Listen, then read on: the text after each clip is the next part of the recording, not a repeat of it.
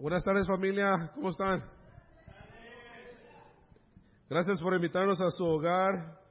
Siempre, cada, cada vez que vinimos aquí, encontramos un corazón increíble aquí, genuino. genuino. Ah, me llamo José López, y aquí con mi bella costillita, mi media naranja, Liz. Tenemos la- el privilegio de poder dar la, comunión para ustedes. Y eh, sabemos que la comunión es bien importante. Es a la que siempre regresamos para encontrar, ah, para hacer sentido la vida. Ah, no sé esta tarde dónde te encuentres en tu vida, en tu caminada con Dios, pero el meta de después de la comunión es que podamos reflexionar, dejar, obviamente dejar que la, la escritura haga la cirugía, ¿verdad? Y sanar bien, pero más que nada poderte, eh, poder reflejar y tú hacerte la pregunta, pase lo que pase, ¿me mantengo fiel o no? Y ese es, ese es la, el meta de esta, de esta tarde.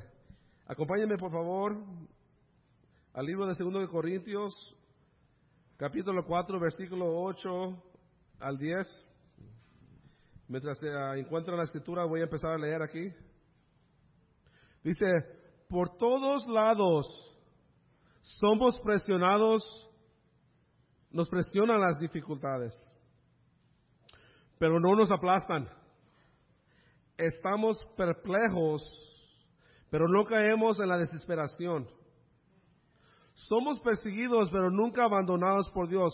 Nunca hay que olvidar esto, hermanos y hermanas. Somos derribados, pero no destruidos. Mediante el sufrimiento, nuestro cuerpo sigue participando en la muerte de Jesús para que la vida de Jesús también pueda verse en nuestro cuerpo.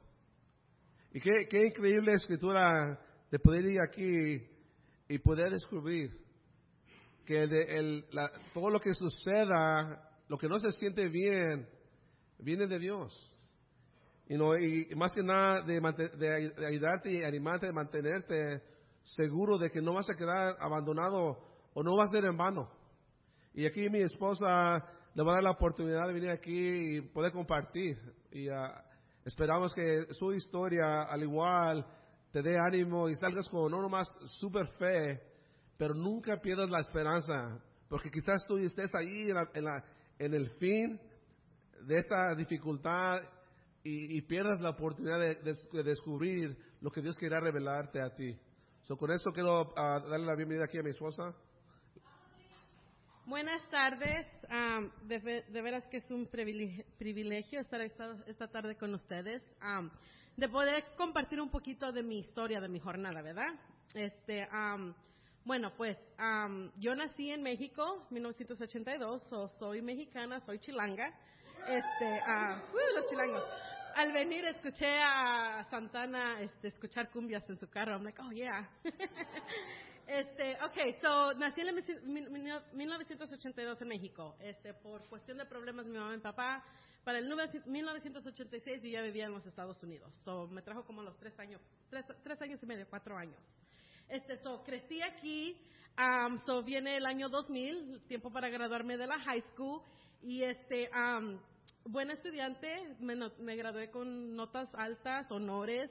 Ah, incluso me acuerdo que en el 12 grado empecé a aplicar a universidades porque yo estaba pensando en mi futuro y yo quería ejercer una carrera. So, de pura chiripiada, ap- apliqué a universidades y fui aceptada actually um, a la Universidad de Lafayette en, la- en el estado de Pennsylvania y recibí una beca como de, creo era de 5 mil, 6 mil dólares. So, todo se veía bien, ¿verdad? Pero había un pequeño ah, detalle, era indocumentada. So, en ese momento, obviamente no podía aceptar nada de eso. Este, so, y yo me acuerdo que decía, ok, ¿qué significa esto? Am, yo sabía que quería estudiar, pero en ese momento, pues, no se, no se, no se facilitaba. Ah, en ese tiempo, este, am, la conversación de, el, el Dream Act era nomás, era una conversación. En ese tiempo era lo que estaba en, en conversación, en trámites, el AB 540. So yo dije, ok, well, voy a este, en, en, eh, inscribirme en el Community College y pues de ahí a ver qué pasa, ¿verdad? Este, me acuerdo que llegué a mi casa bien emocionada. Mom, me inscribí en el Community College. Me dice, mija, estás perdiendo tu tiempo. Lo que tienes que hacer es agarrar otro trabajo y trabajar y buscarte un buen nombre para que te cases.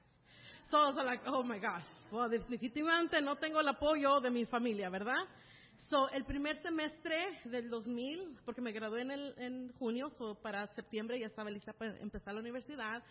Como era una estudiante indocumentada, no había un, un um, nombre para nosotros. Era, tenía la residencia porque vivía aquí en California por muchos años, pero a los, a, la, a los ojos de la ley era indocumentada. So, cuando apliqué, yo tenía que pagar como uh, estudiante extranjera. So, era tres veces más la cuota. So, si una clase costaba 33 dólares en aquel entonces, a mí me costaba 99 dólares. So, um, ese semestre tuve que pagar, you know, um, como extranjero. Este, y tomé el consejo de mi mamá de agarrarme otro trabajo, pero para poder pagar mis estudios. So, en el 2001, las buenas noticias es que AB 540 pasó, donde me, como estudiante indocumentada, me permitió este, pagar cuota normal. Esas eran, buenas noticias. Pero las mejores noticias que en el 2001 sucedió es que Dios me buscó y me invitaron a la iglesia.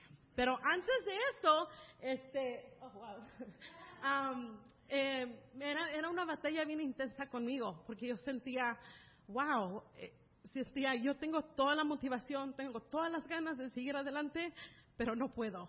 Este, tenía amistades bien cercanas de mí que eran nacidas estadounidenses, um, eran primera generación latinos, y yo decía, wow, puedes ir a la universidad prácticamente gratis. You know, pero por una razón o la otra, y cada quien hace sus decisiones, decidían ir involucrarse con drogas, compañías mal, um, you know, no beneficiantes, o las muchachas salían embarazadas a los 15, 16 años. So yo decía, eso es lo que yo no quiero para mí. So dije, ok, so a los 18 años dije, voy a hacerlo con toda estadística contra mí, indocumentada, mujer, sin apoyo. So dije, pues ni modo, vamos, ¿verdad? Pero sí batallaba mucho con mucha ira, por mucha crítica. Yo decía, ¿por qué me trajiste para acá, mami? Mejor me hubieras dejado en México, no hubiera sufrido tanto que estoy sufriendo ahorita. Tuviera una mejor vida. Este, aparte de pasar, you know, humillaciones y, y a quién confiabas, a quién decías, a quién no decías este, um, me sentía como un momento como una confusión de identidad. No soy de aquí porque no soy legal, sé la cultura, he, crecido aquí, pero tampoco soy de allá. No conozco la cultura y el lenguaje, pues no lo hablo muy bien, ¿verdad?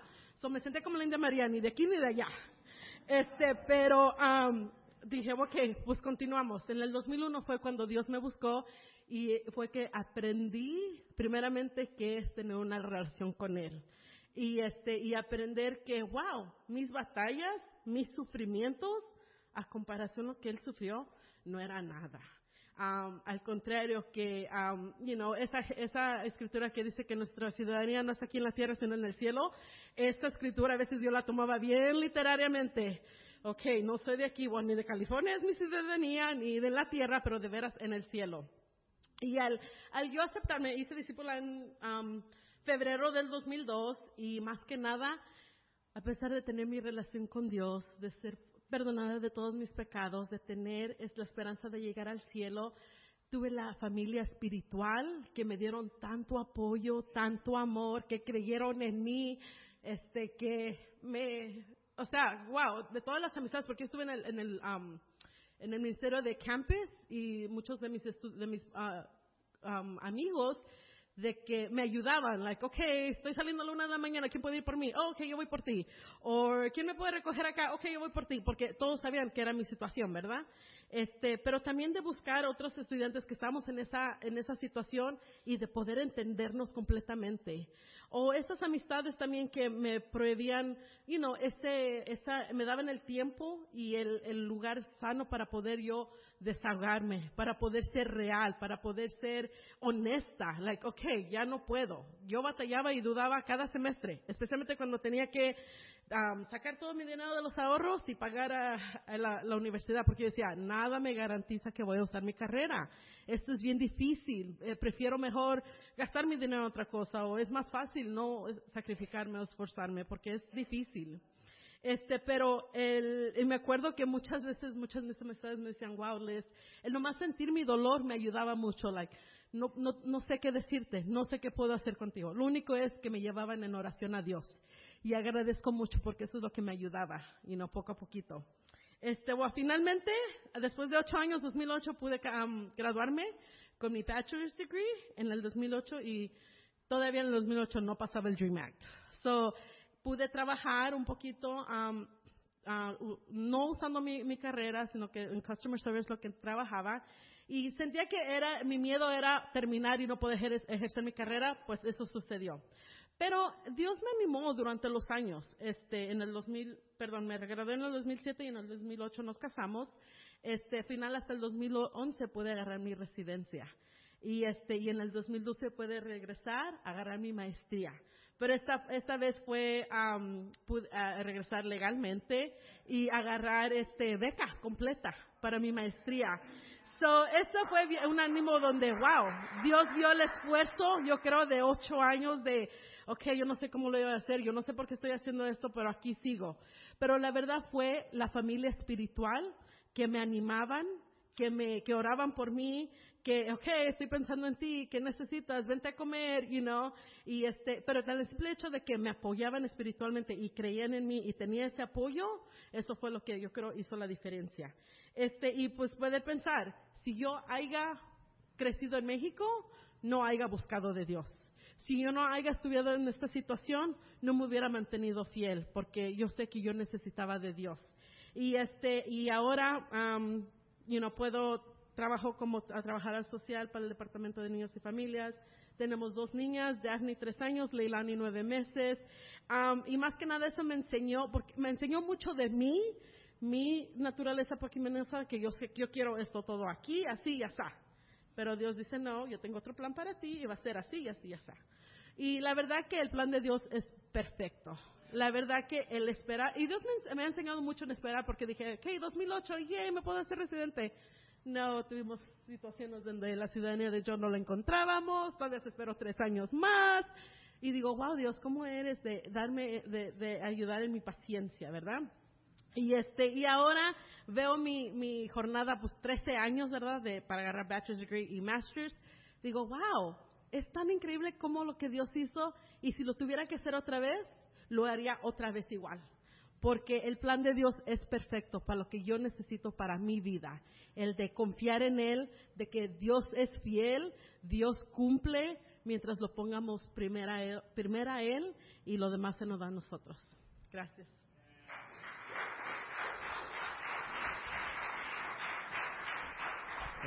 Acompáñenme en una oración, por favor. Uh, Señor y Padre, gracias uh, por esta tarde. Uh, Padre, que animante saber que no estamos solos. Padre, tenemos un gran respeto para ti por la forma en cómo te revelas para cada persona que está aquí, Padre. Estamos aquí y regresamos cada domingo porque ya estamos marcados para el resto de nuestras vidas para y ya no seamos iguales. Aunque la lucha es contra nuestra naturaleza pecaminosa, sabemos que encontramos ese poder en la cruz, de continuamente ser diferentes, de, tener, de, desarrollar, la imagen tuya, Padre, en nosotros. Gracias que habitas en nosotros, que podemos escuchar esa voz, Padre, que nos dirige, porque tú sabes lo mejor para nosotros, tú sabes lo que nos lastima, que es el pecado, y tú como te esfuerzas a ayudarnos a recapacitar y por esa paciencia que tienes tú para nosotros, tenemos un gran respeto para ti. Padre, gracias otra vez por la cruz, que regresamos cada domingo porque queremos hacer sentido de la vida y contigo es la única manera, Padre. Ayúdanos a reflexionar, Padre, el, el pan que representa el cuerpo, el jugo que representa la sangre, Padre. De que podemos reflexionar, admitir y tomar responsabilidad por cualquier decisión que nos haga distanciado contigo y, saber que tú estás con los brazos abiertos para recibirnos. Te queremos tanto, Padre, y te pedimos todo esto en el nombre de Jesús. Amén.